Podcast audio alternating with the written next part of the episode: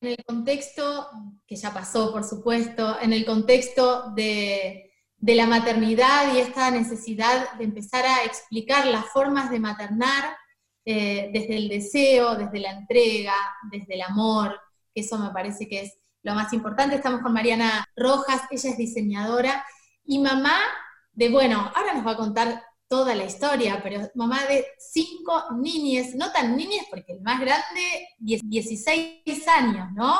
Eh, eh, siempre, Mariana, arrancamos con un textual, así que te voy a dar tu textual, que es, el amor repara muchas cosas, es un camino lindísimo y difícil, eligiéndonos todos los días. Digo este textual para poner en marco tu, tu experiencia de adopción, adoptar cinco niñas. Contame un poquito tu historia.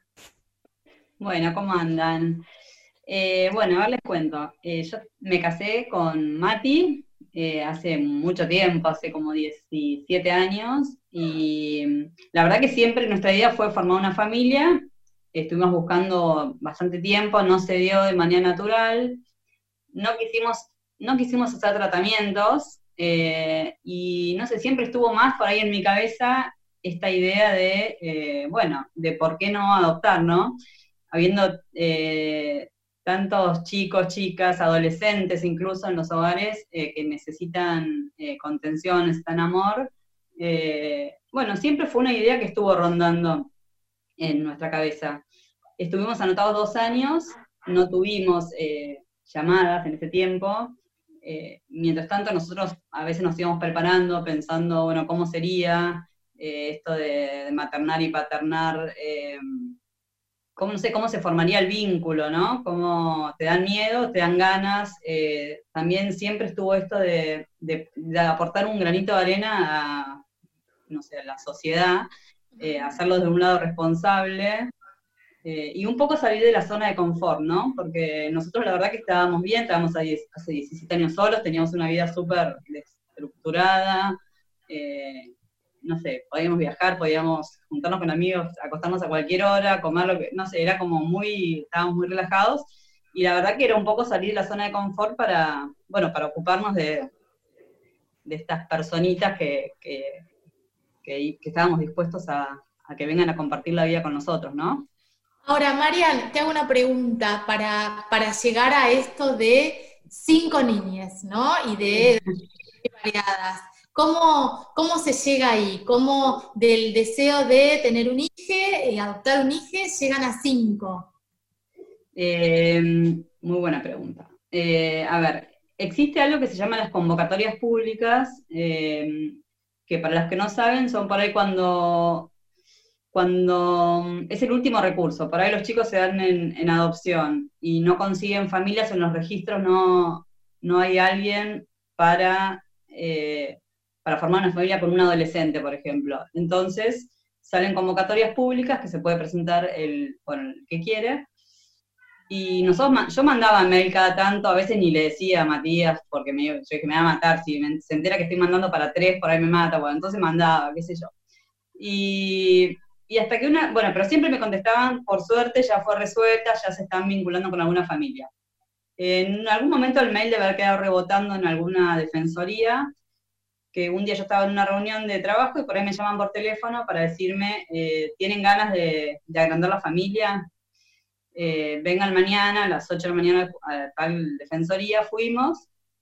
Bueno, y ahí nos llevamos la sorpresa de que nos dicen hay un grupo de, hermanos que son cinco, que nos quedamos helados, que la verdad que ya están hace seis años en, institucionalizados en hogares del Estado, y ya la justicia decidió como eh, separarlos en grupitos de tres para darlos en adopción porque no pueden seguir estando ya en hogar, están hace mucho tiempo, la mayor eh, en su momento tenía 14 años y bueno, ya la tenían que sacar del hogar, entonces eh, la justicia ya había decidido separarlos. Y la verdad que ellos habían estado juntos, eran lo único que tenían, eran ellos mismos, porque estuvieron juntos hace seis años en hogares, siempre juntos. Y eso la verdad que nos tocó, si bien no dijimos que sí en el momento, porque era una decisión eh, que había que pensarla, tenés que tomarla con mucha responsabilidad. Eh, nos fuimos a casa y estuvimos como, creo que fácil, tres semanas eh, maquinando la idea. nos juntábamos con la psicóloga de la Defensoría que nos contaba un poco el caso. Bueno, hasta que una vez dijimos, sí, digamos que sí, o sea, por algo también recibimos este llamado. No teníamos un no definido, había muchas cositas que por ahí nos contaban en la psicóloga que decíamos que las veíamos como pequeñas señales por ahí. Los chicos les gustaban mucho el tema del arte, nosotros acá eh, en nuestra casa se respira arte, mi marido es músico, a mí me encanta el diseño. Eh, qué sé yo, el más chiquito se llamaba como mi marido. O sea, dijimos que había cosas que decíamos, no sé, por algo nos llamaron, estamos en esta situación y tenemos que ayudar a estos chicos, porque el eje siempre son ellos, ¿no? Darles por ahí eh, un futuro, no sé, herramientas para que puedan salir a la vida. Y bueno, y por supuesto también nuestras ganas de, formar una familia, ¿no? Entonces era como algo que íbamos a construir desde el, desde el amor los siete juntos. Así lo tomamos como para dar el sí. Obvio que es impresionante, me emociona muchísimo tu relato, me parece impresionante. Em, quiero saber qué edades tienen eh, ahora en este presente. ¿Con qué edades estás eh, batallando? con un combo completo. Mira, en este momento eh, las dos más grandes son mujeres. Bren cumplió 16 acá en cuarentena y Delphi cumplió 13 acá en cuarentena. Después los varones tienen, también cumplieron todos, fueron cumpliendo acá en el año. Cumplieron 11, 10 y 8, el más chiquito. Eh, ellos en realidad con nosotros, cuando nosotros dimos el sí, ahí como que empieza una vinculación que ellos siguen en el hogar y vos los vas a visitar, eh, los sacás eh, un día a comer, otro día te los llevas a tu casa el fin de semana, pero siempre vuelven al hogar. Esa vinculación duró tres meses y medio más o menos, la verdad que es terrible porque si bien es necesaria, porque no, no te podés llevar a los chicos a vivir sin conocerlos de un día para otro, hay que formar ese vínculo. La verdad que es terrible porque hay tantos chicos en los hogares que cuando vas y todos se te agarran de las piernas y todos te dicen llévame a mí, desesperados, eh, nos íbamos llorando, nos íbamos, después cuando también teníamos que dejar a, los nuestros ahí en el hogar de vuelta cuando los venían un fin de semana a casa y tenían que volver al hogar el domingo, era, era terrible, un llanto, bueno. Hasta que, bueno, hasta que la justicia nos dijo, ya les damos la, la guarda preadoptiva, que es la instancia previa a que den la sentencia de adopción plena. ¿Por qué los tiempos son tan largos? ¿Por qué siempre cuando hablamos de adopción estamos hablando de años, de mucho tiempo en espera, o sea, ¿hay una razón de por qué la justicia eh, necesita esa mm, necesita esa, ese, ese, ese tiempo?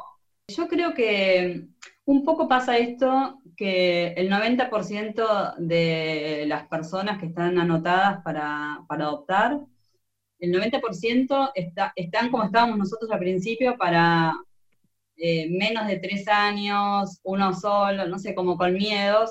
Y la realidad es que cuando uno empieza a transitar eh, estos, los hogares, cuando fuimos a la vinculación, la verdad que hay muchos, eh, hay mayores de 8 o 9 años que son re chiquitos igual, no, no son grandes, pero bueno, uno tiene miedo porque pensar ya viene con muchas cosas que no se las, no sé, tenés miedo.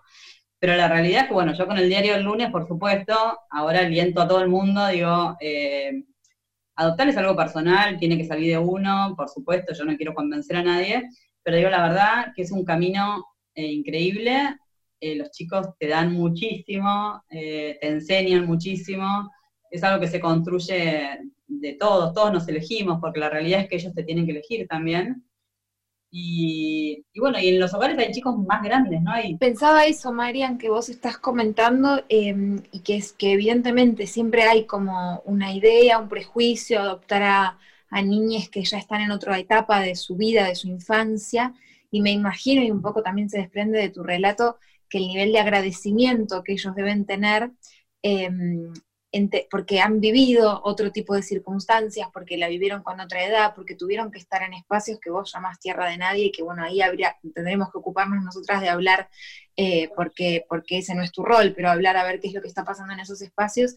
Eh, me imagino que el agradecimiento de los más grandes debe ser algo muy particular y que quizás los más pequeños no, no pueden tener ese nivel de conciencia, ¿no? Que también para desmitificar las, las complejidades de adoptar a un, a un niño más grande. Decime, Mariana, ahora vos estás acompañada, ustedes están acompañados de alguna forma por el Estado, continúa el proceso de, digo, están ahí atentos, me imagino también en relación a lo económico, ¿no? Son un montón de, aristas.